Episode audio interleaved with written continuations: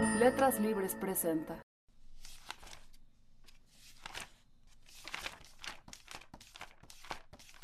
Esto es Detrás de las Páginas, nuestro recorrido por cada nuevo número de Letras Libres. Bienvenidos. Literatura Argentina, la tradición por venir, es el título de nuestro número de noviembre, dedicado al invitado de honor de la Feria Internacional del Libro de Guadalajara. Con autores como Borges y Bioy, Portázar y Puig, Fogwill y Aira, la literatura argentina había demostrado ser una de las más vigorosas y propositivas del continente. El panorama literario, lejos de haberse ensombrecido con la crisis de 2001 que cimbró la sociedad, la política y la economía de aquel país, se ha fortalecido un grupo de nuevos autores aparecieron en escena para demostrar cuán saludable estaba su tradición. Este número toma la temperatura actual del panorama literario argentino. Damián Tabarovsky escribe Cuanto más marginal, más central, una introducción a nuestro dossier en la que describe una tradición literaria que concilia lo excéntrico y lo político, lo central y lo periférico. La demanda original que yo recibí era una presentación de lo que a mí me podía parecer más interesante de la nueva narrativa argentina. Cumplo ese requisito y presento algunos autores como Pablo Cachaquian, Selva Almada, Hernán Roncino, Ariana Harwitz, que voy describiendo de, de qué va su literatura y cuáles son sus principales aportes. Pero también aproveché la oportunidad, me parecía, para repensar estos jóvenes en una pregunta sobre la existencia o no de la propia tradición literaria argentina. Uno podría decir, sí, existe una tradición literaria argentina o mexicana o cubana o francesa. El artículo, en cambio, se lo pregunta y una de las conclusiones que llega al artículo es que quizás la tradición literaria argentina es aquella que justamente se pregunta sobre su propia existencia, como si la literatura argentina desde el siglo XIX por Sarmiento y ya en el siglo XX por Borges haya sido una literatura que se pregunte sobre sí misma permanentemente, sobre su razón de existencia o no. Lo que yo digo es que Borges y antes Sarmiento y otros que yo voy mencionando, el segundo aporte que dan a esta pregunta, la segunda respuesta, es que la tradición literaria argentina no solamente se pregunta sobre si existe o no, sino que cuando se responde por la positiva se piensa a sí misma como excéntrica o marginal o lateral como perteneciendo a la literatura universal, pero desde el margen. La excentricidad desde el punto de vista topográfico, no, no es un juicio de valor, no es moral, entonces la tradición argentina sería aquella que discute con su propio nacionalismo, que no lo es, porque se integra a una gran corriente que sea la literatura occidental, pero desde un lugar lateral y marginal. Y que en tercer punto, lo que tiene esa tradición no solo es preguntarse por sí misma, ser excéntrica, sino también ser polémica. Que la polémica está en el centro de la tradición literaria argentina. Entonces, luego de contar este, dar cuenta de, de este escenario, ahí sí llegó al, punto principal del artículo, que presentar estos autores jóvenes que pienso que de alguna manera se insertan en esta tradición. No sé si estoy tan seguro de que haya una nueva literatura argentina, pero sí que parece haber una nueva edición argentina.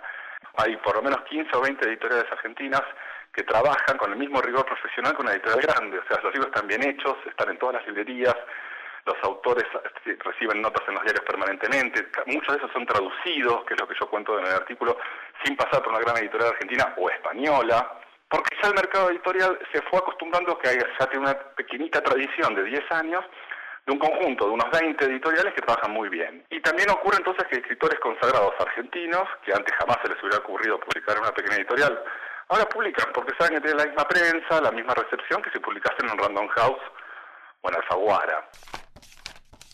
De las 12.000 páginas de las que consta la obra de Cortázar, menos de la mitad corresponden a sus cuentos, novelas, poemas y ensayos. La mayoría está compuesta de cartas y textos misceláneos. En su artículo Los lectores póstumos de Cortázar, Néstor García Canclini se pregunta cómo estos retazos se le dan en el futuro. Me pregunté cómo hablar de Cortázar de un modo diferente de los análisis particulares de sus novelas o sus cuentos y comencé a darme cuenta que en los últimos años eh, se han publicado una cantidad tal de inéditos que superan en páginas las aproximadamente 4.800 páginas que se había publicado de Cortázar en, vida, sus novelas y cuentos básicamente, y una obra de teatro, algunos textos más. ¿Cómo hablar de este fenómeno que configura la fortuna crítica, la repercusión de Cortázar? Se me ocurrió la figura de un arqueólogo literario chino que se especializa en América Latina, como ya hay muchos, pero en el año 2030. De manera que es un ejercicio de mirada retrospectiva de tendencias que están ocurriendo ya.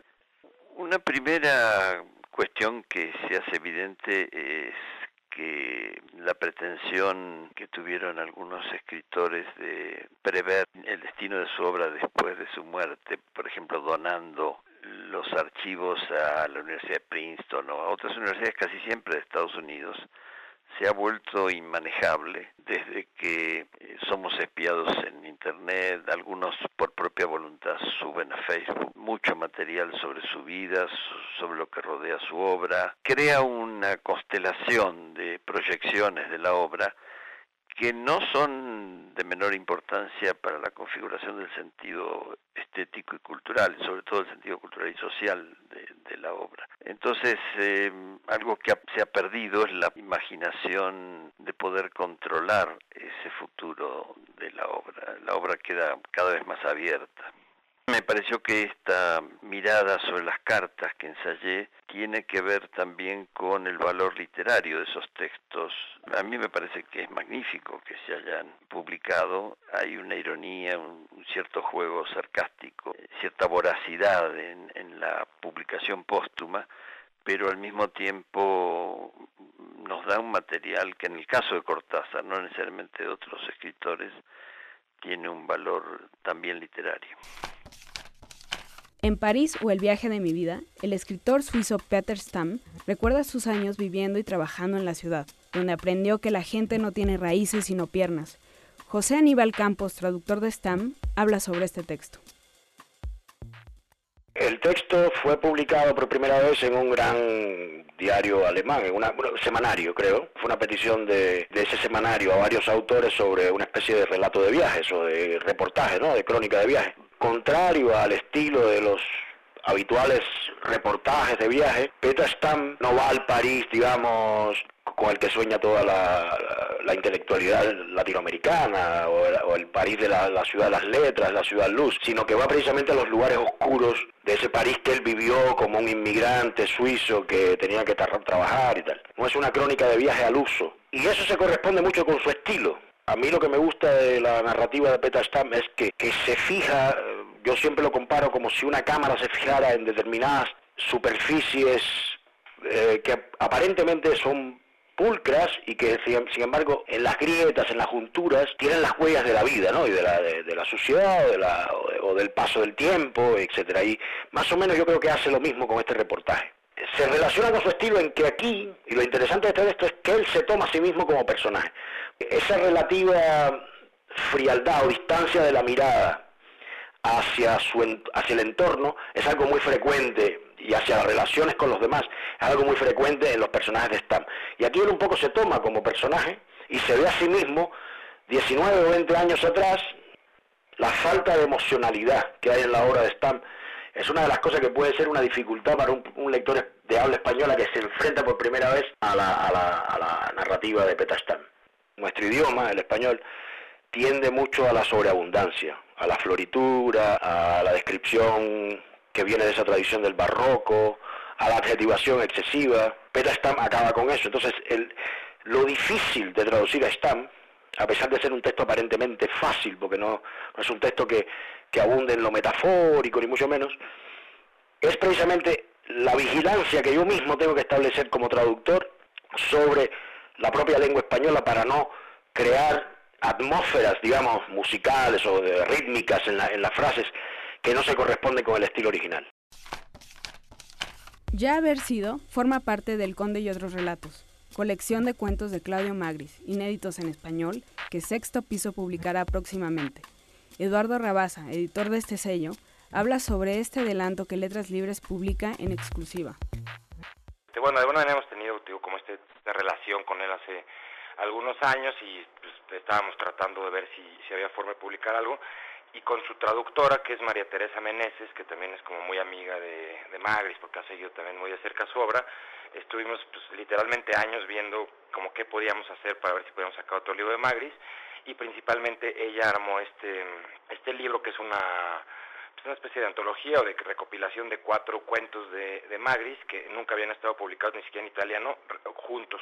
Se llama El Conde y otros relatos. Digamos que el principal texto de, del libro pues, es el del Conde, es un cuento que es como el más largo, son de 30 a 40 páginas. El texto que publica Letras Libres, el de Ya haber sido, es como una pieza bastante breve, es como una especie de, de monólogo de un, donde el narrador reflexiona como sobre el tema de la muerte, pero como con una especie de, nostalgia sobre la idea de ya no existir, ¿no? Que es como bastante contrario a la idea predominante de la muerte, como se, donde se ve como algo malo, algo que tenemos miedo. Y aquí Magris de alguna manera le da la vuelta y es un texto paradójicamente muy bonito, porque tampoco es un texto en contra de la vida ni que niegue la vida, sino simplemente eh, dice, bueno, el, esta idea de ya no existir es seductora incluso en vida porque nos quita la responsabilidad de tener una faceta social y de ser alguien y de tener éxito. Yo creo que Magris es un autor importantísimo, este, obras como Danubio, como Otro Mar, este, sus ensayos políticos son obras capitales de, de la literatura contemporánea que seguramente eh, seguirán siendo leídas durante mucho tiempo más. Y a mí me parece que Magris representa una tradición que no sé si se haya extinguido, pero pues quizá ya no es una corriente predominante en la literatura, tiene como mucha fijación por la Mittel Europa y por el viejo orden que, que se derrumbó este, durante el siglo XX, entonces yo creo que Magris como que representa una mirada, eh, de hecho en el texto que, que van a publicar en Letras Libres, en el ya haber sido, dice que esa especie, esa como visión como un poco existencialista de la de la vida y ese como especie de anhelo de que la vida termine, dice ahí Magris en ese texto que es quizá la gran herencia de Mittel Europa para el mundo. Marcelo González prepara unos 800 bollos por día en el local de pizzas más importante de Buenos Aires y acaso de Argentina, El Cuartito. Pero no se desvive por comer lo que amasa. Su preocupación está en la hechura, en exclusiva para la edición de tableta, María Soledad Pereira entrega El hombre que amasa, una crónica sobre el maestro que nadie conoce, pero que a todos alimenta. Bueno, el hombre que amasa es el perfil o el retrato de un maestro pizzero de una pizzería, en verdad, eh, bastante antigua. Eh, el cuartito se llama el cuartito, el cuartito tiene 80 años. Y Marcelo González, que es el perfilado, empezó a trabajar en, en el cuartito hace 30 años empezó haciendo la limpieza y hace 20 años que se convirtió en maestro pisero. Los dueños le confiaron la receta, confiaron en él y empezó a amasar. Eh, Marcelo amasa, para, bueno, para dar una idea, unos eh, 800 bollos que después se convierten en pizzas por día. Eh, todo el local está cubierto de láminas de artistas, de futbolistas, jugadores de fútbol, de boxeo, eh, cantantes, eh, bueno, famosos que han visitado el lugar y le han dejado su marca ahí. Siempre está lleno, eh, hay un, un, ruido increíble en el local y hay un despliegue de, bueno, de gente y de mozos eh, corriendo eh, no es la pizza finita, sino que es eh, pizza al molde y a la media masa. Ellos eh, combinan una marca de mozzarella sola, sino que hacen una combinación que es como un poco secreta, ¿no?